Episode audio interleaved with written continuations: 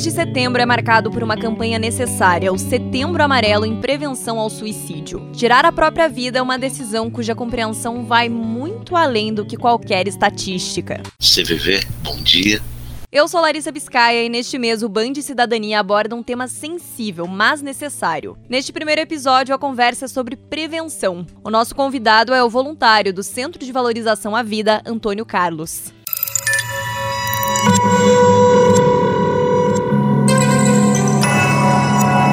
Podcasts Bangerils FM.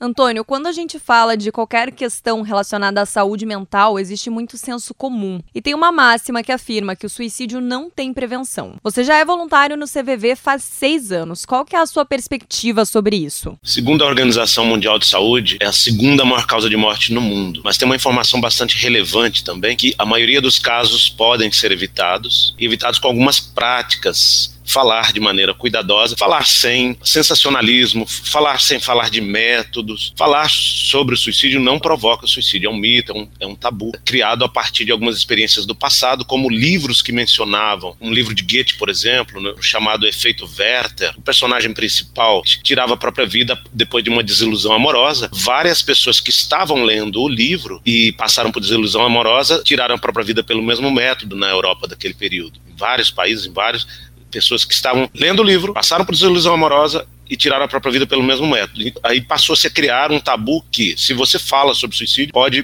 provocar o suicídio.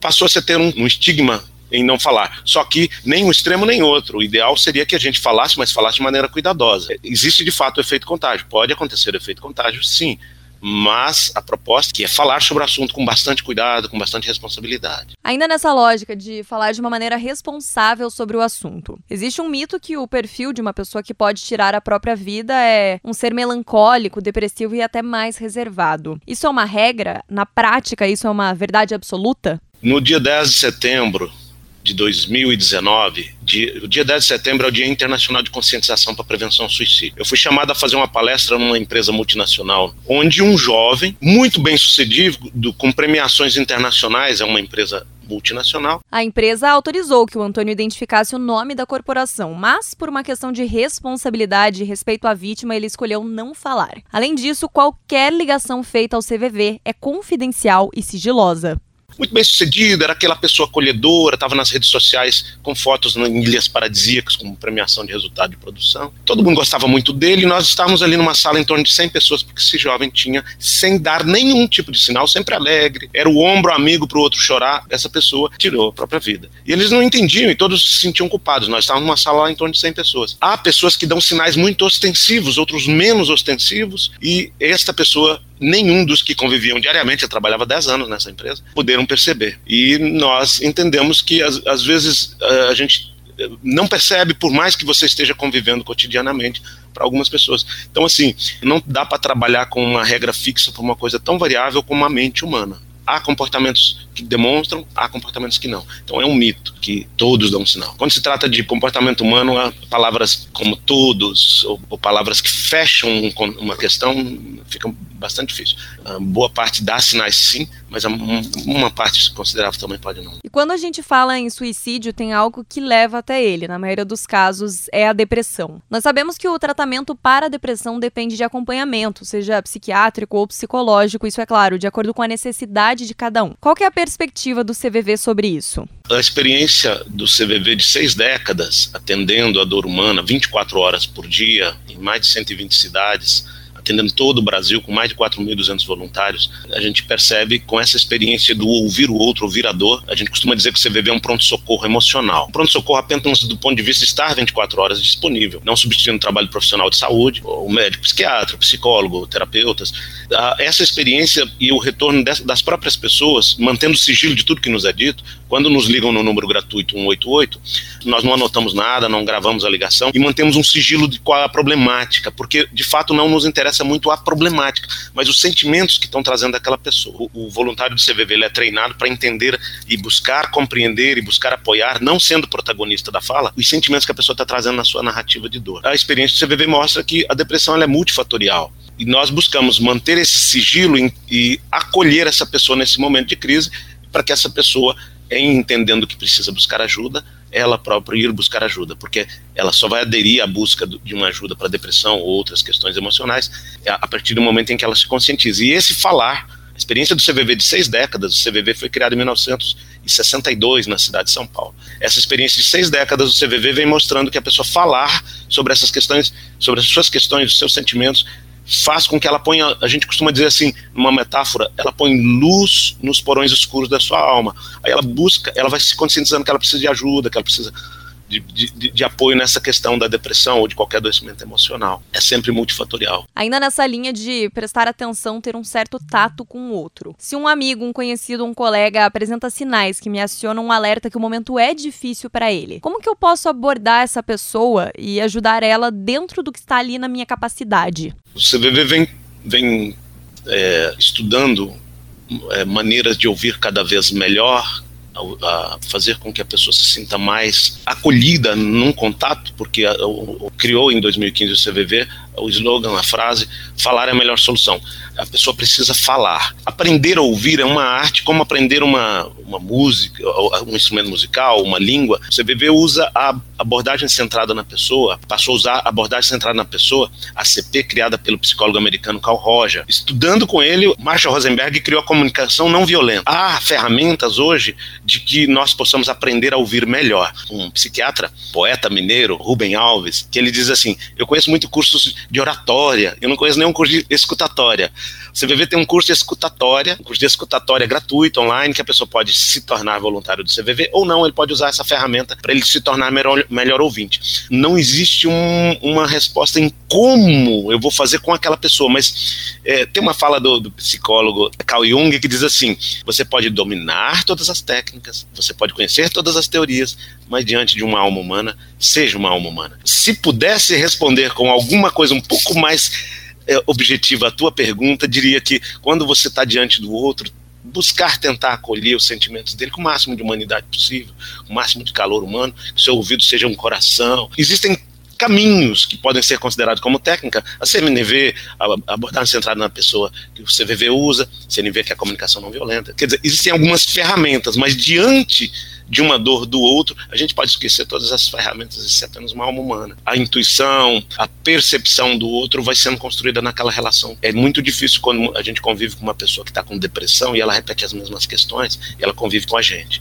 É, digamos que meu irmão, minha mãe, algum familiar ou alguém, algum colega de trabalho que repete muito as questões do sofrimento dela, ela vai se tornando difícil de ser ouvida no cotidiano. Então, que essa pessoa você seja ponte para que ela busque ajuda e não muro para que com críticas ou com, com julgamentos com ela. Ela está precisando de ajuda, ela está precisando de apoio. Então, existem é, várias, a sociedade tem várias ferramentas. Por exemplo, o CAPS, Centro de Atenção Psicossocial, oferecido pelo SUS. Cidades onde tem o CAPS, esse Centro de Atenção Psicossocial, tem menos índice de suicídio cidades pequenas dá para medir isso com facilidade. Então, são ferramentas, são instrumentos que a sociedade oferece. É interessante essa metáfora que você traz de ser uma, uma ponte, não um muro. A depressão muitas vezes é associada à falta de algo, falta de Deus, falta de problemas, excesso de problemas. A lista desse, desse serviço, digamos assim, é longa. Sim, é muito difícil. A gente tem uma tendência a querer colocar em caixinhas, enquadrar as pessoas. Ah, é isso, é falta disso, é falta daquilo. A partir do nosso olhar, a partir do nosso, da nossa experiência, do nosso óculos. A dor do outro é muito difícil ser medida por nós, porque nós não estamos calçando o sapato dele. É muito difícil perceber a dor do outro. Existem estatísticas que dizem, a gente não usa muita estatística no CVV, mas a gente confia em algumas da OMS, Ministério da Saúde. A gente tem visto que, por exemplo, um estado com, que tem o IDH, Índice de Desenvolvimento Humano, como o Rio Grande do Sul, acima do do Maranhão, por exemplo, com índice de suicídio maior do que o do Maranhão, muito mais pobre. Quer dizer, então não é riqueza ou pobreza. As questões são muito individualizadas, que fazem com que esses índices de depressão, de suicídio, sejam maiores. Né?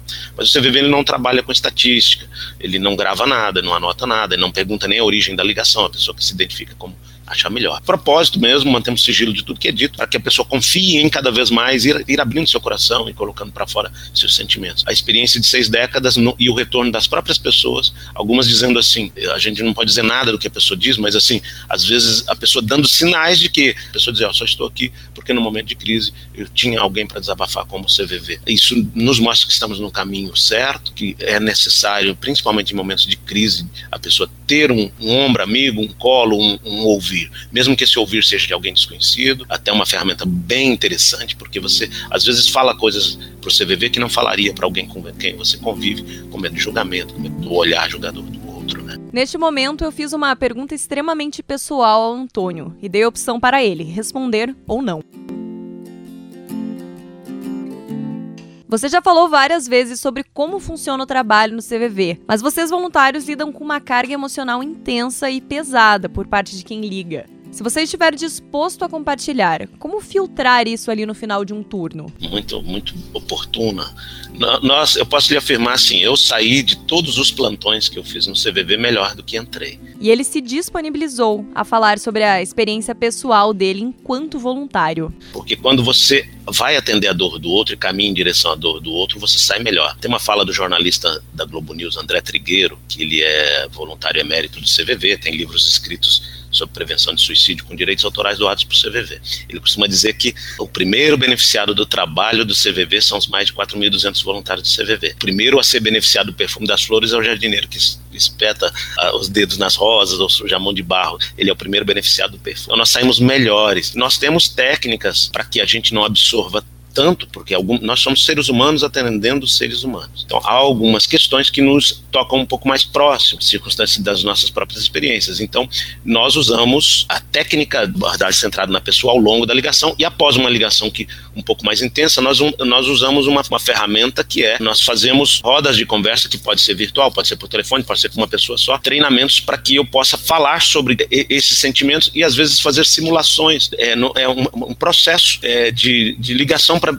com um outro voluntário. Sempre que eu encerro um plantão, eu tenho um voluntário disponível para que eu possa ligar para ele e, e, e, conversar sobre as questões, mantendo o sigilo de tudo que me é dito. Não se quebra o sigilo em hipótese nenhuma. Essa é uma é, é, é, um pilar do CVV, o respeito à pessoa que nos liga, o respeito às questões que ela trouxe, né? Então, mas existem técnicas, como o psicólogo, ele faz uma supervisão e fala como estão os seus atendimentos, é necessário para ele, para ele não absorver, nós usamos ferramentas de trocas com o, outros voluntários. Existem grupos de trabalho onde tem algumas lideranças com mais experiências para que o novo voluntário vá fazendo essa. Mas eu, eu, ouço isso de muitos voluntários. Eu saio melhor dos plantões, de todos os plantões. A demanda para o CVV para o trabalho é maior do que o que nós conseguimos atender. Então nós precisamos de novos voluntários. E a gente diz, olha, é um trabalho muito gratificante que nos faz crescer muito, que nos faz ter muito autoconhecimento, porque quando você está diante da dor do outro, você vê que a sua dor é menor por mais que a sua dor seja intensa, o seu olhar para essa dor passa a ser de uma pessoa que tem uma, um crescimento, sabe? É, você consegue diminuir aquela dor que você está ampliando de tanto pensar nela, sabe? Às vezes a gente fica olhando para os nossos problemas e pensando muito neles, a gente vai dando uma dimensão maior do que eles são de fato, sabe? Então, quando eu olho dores maiores que a minha, eu olho com um pouco mais de, de clareza e de realidade para os meus próprios problemas, eles diminuem de tamanho. Não o problema em si, mas o meu olhar para ele e a minha condição de enfrentá-los.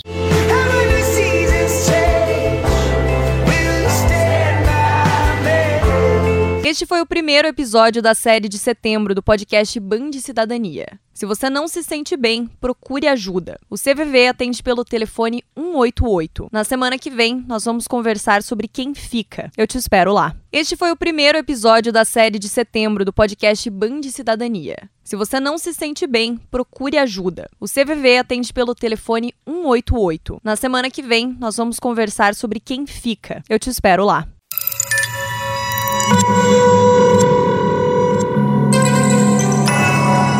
Podcasts Bangerils FM.